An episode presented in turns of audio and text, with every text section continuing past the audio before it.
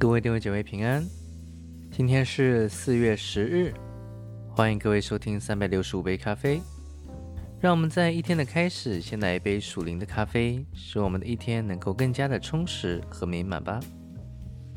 昨天我们已经讨论过了什么是后现代文化的偶像，和它会给我们带来什么样的影响。那让我们今天继续来看看作者在书中和我们提及到的。但这种情绪和意义的转换，如今如何影响我们的工作呢？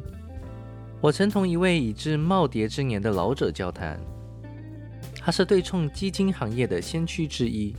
他告诉我，在二十世纪五十年代末和六十年代，最优秀、智慧之人大多不想进入金融界，而是想从事教育和科学。他们想教育年轻人把人类送上月球。解决全球饥饿问题。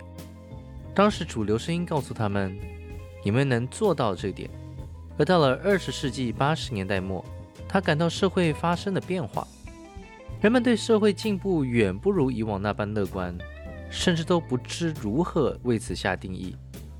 文化之争将人类分帮结派，权诺主义开始盛行。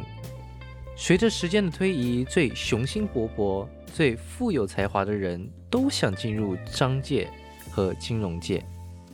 当时的看法是，除非你是拥有高薪的专业人才，否则你无法有一个充实自由的人生。老人告诉我，这种想法是不健康的。他是对的。他对哲学家与学者的分析表示认同，但他的结论不是来自对思潮的观察。而是看到这种社会变化如何具体地影响了年轻人的职业选择。他经历了社会工作观从现代主义向后现代主义的变迁。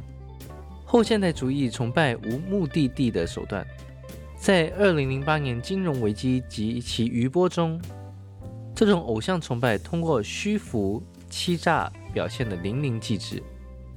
Naomi Wolf 在为英国《卫报》选写文章时。回顾了二零一二年六月到七月的报纸头条，他看到巴克莱银行和其他银行串通操作利润，汇丰银行集团因二零零四年到二零一零年未阻止洗钱，被罚款十亿美元，二点一五亿美元的客户资金在百富勤资本失踪，其创始人自杀未遂，面临刑事指责。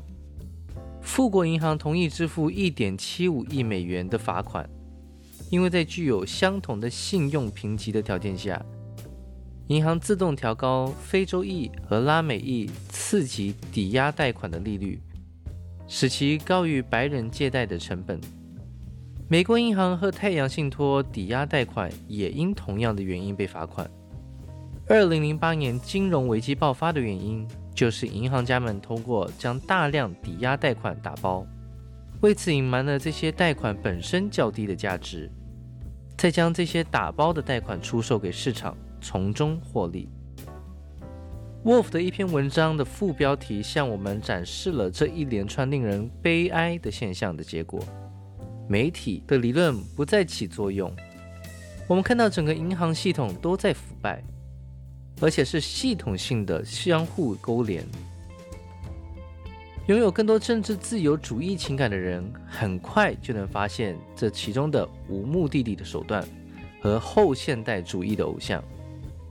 但他们对另一个更普遍的问题却不甚敏感，即我们并非从家庭和社会关系中，而是作为消费者来确认自我。我们通过选择购买某些品牌。为自己打造一个面具，并通过网络世界为自己创造新的身份。此现象不仅冲击了金融界，同样也对媒体、娱乐、营销领域产生了很大的影响。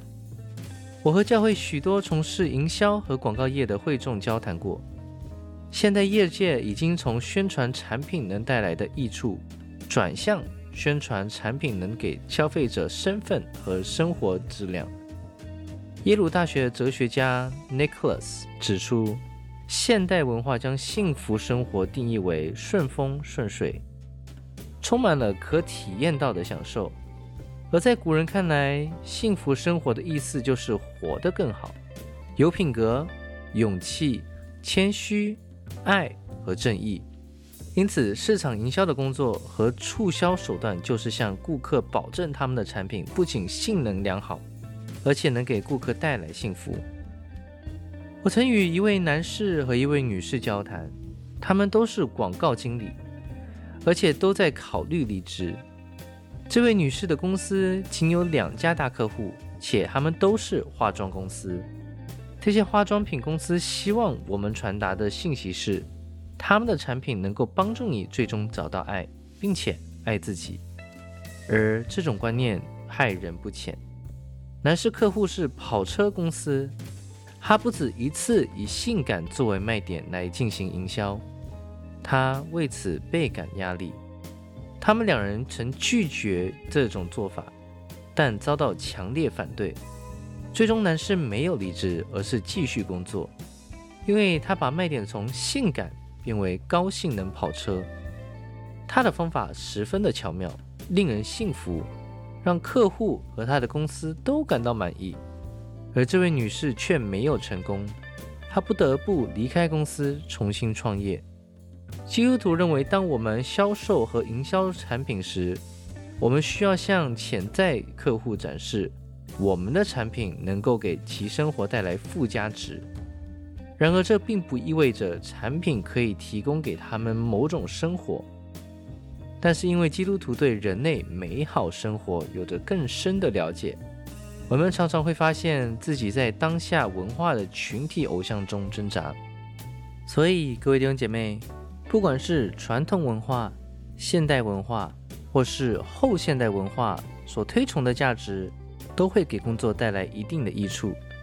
但同时也会扭曲了我们的工作观，所以弟兄姐妹们，我们必须有一个能分辨的心和敏感的灵，使得我们不会掉进这个漩涡当中。好啦，谢谢各位的收听，那我们明天继续以马内利，耶稣爱你们。